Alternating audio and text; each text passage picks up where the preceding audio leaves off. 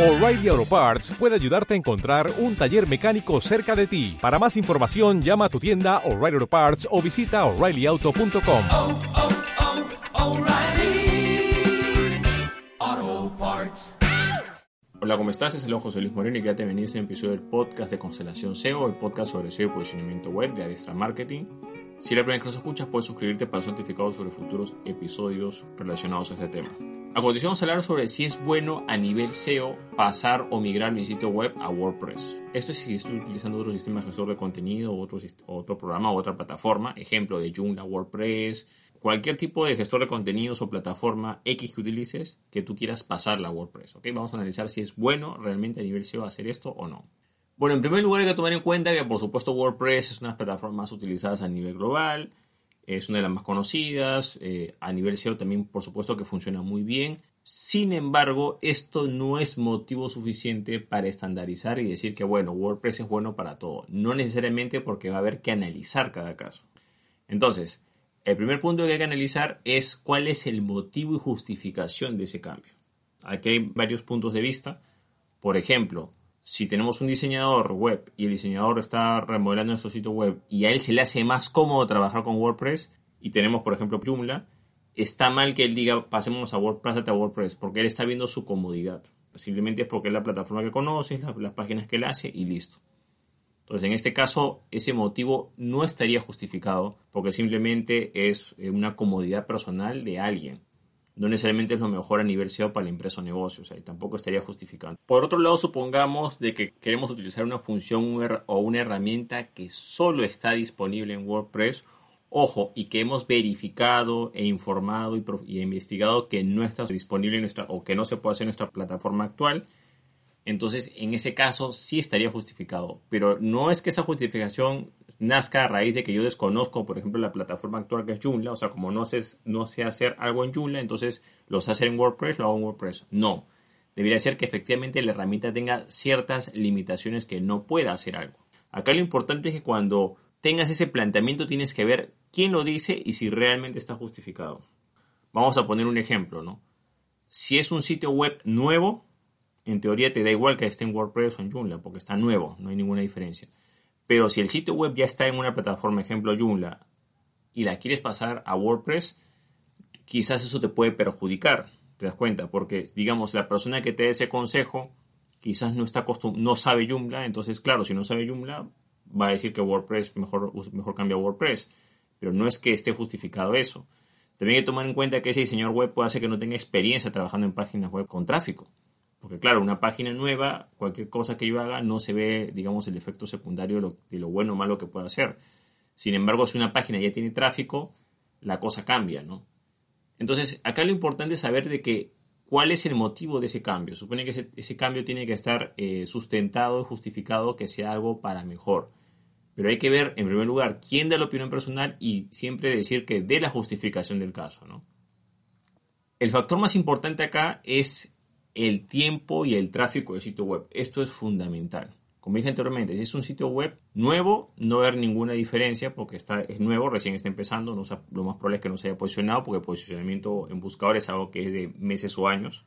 Y si no tiene tráfico también, puede ser que el sitio sea antiguo, no sé, pues tenga pues unos 5 años, pero tiene, tiene cero tráfico. Entonces, claro, ¿cuál es la diferencia? Si no tiene tráfico, no afectas en nada.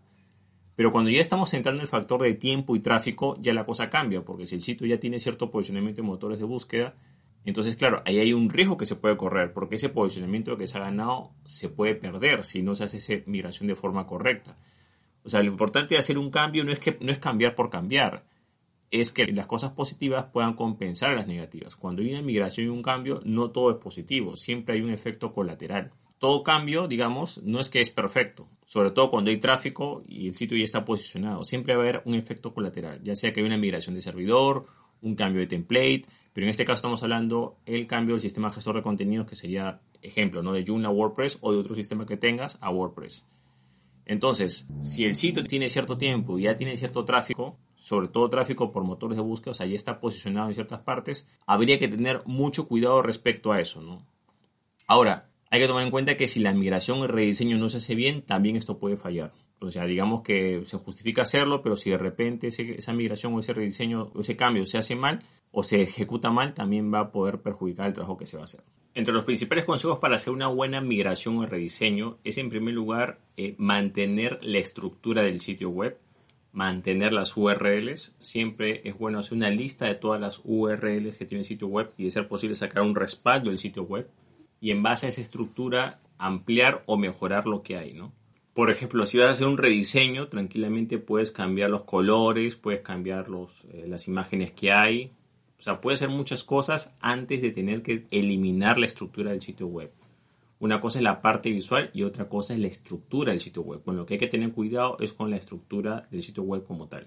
Se trata de crear nuevas secciones o ampliar lo que hay. Crear nuevas páginas o subpáginas. Una mala migración o un mal rediseño es cuando se borra todo y se vuelve a hacer URLs nuevas desde cero con, y todo desde cero, ¿no? No se respeta el antiguo posicionamiento. El gran problema de borrar secciones y URLs existentes, secciones, páginas, subpáginas o URLs existentes, es que vas a perder todo ese posicionamiento ganado por esas URLs.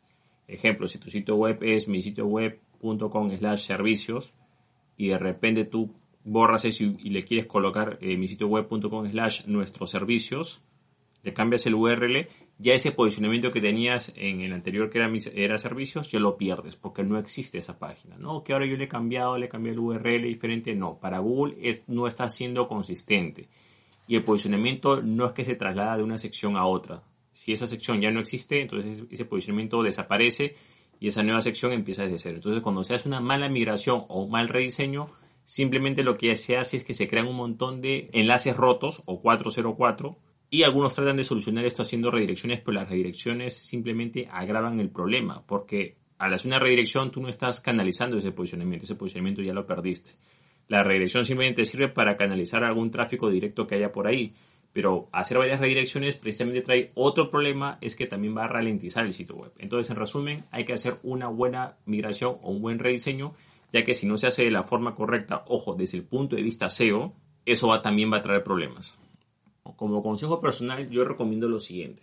Si un sitio web ya tiene cierto tiempo y está posicionado y está, digamos, en lo que corresponde, ejemplo, ¿no? en Joomla, déjalo ahí. No es necesario que te vayas a WordPress. ¿Por qué?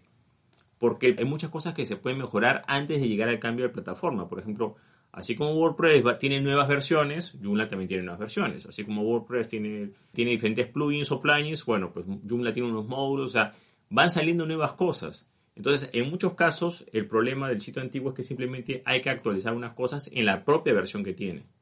Pero por supuesto que para eso tienes que tener a una persona que esté familiarizada con esa plataforma.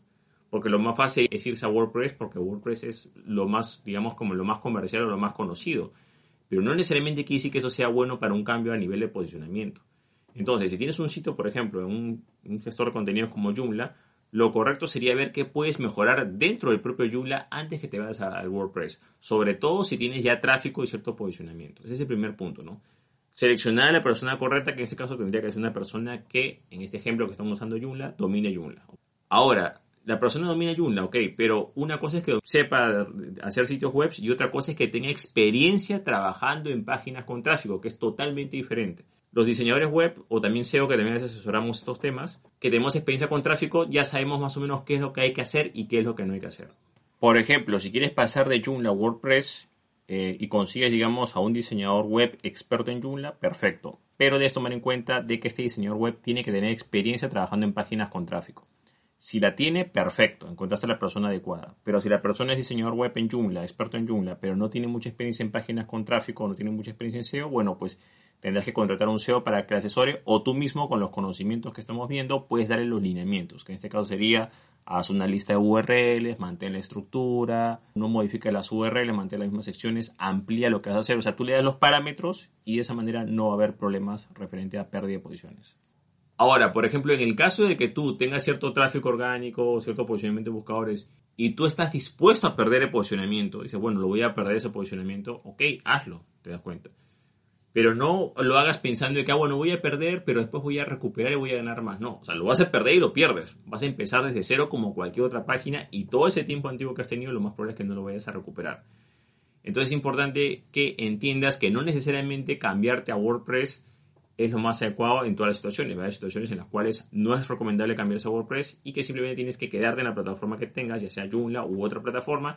Y en este caso lo que tienes que hacer es contratar o buscar un experto que, tenga, digamos, experiencia en lo que corresponde a Joomla. Ten en cuenta que lo que corresponde a la forma de trabajar a nivel SEO es lo mismo en realidad para todas las plataformas. O sea, no hay ninguna diferencia.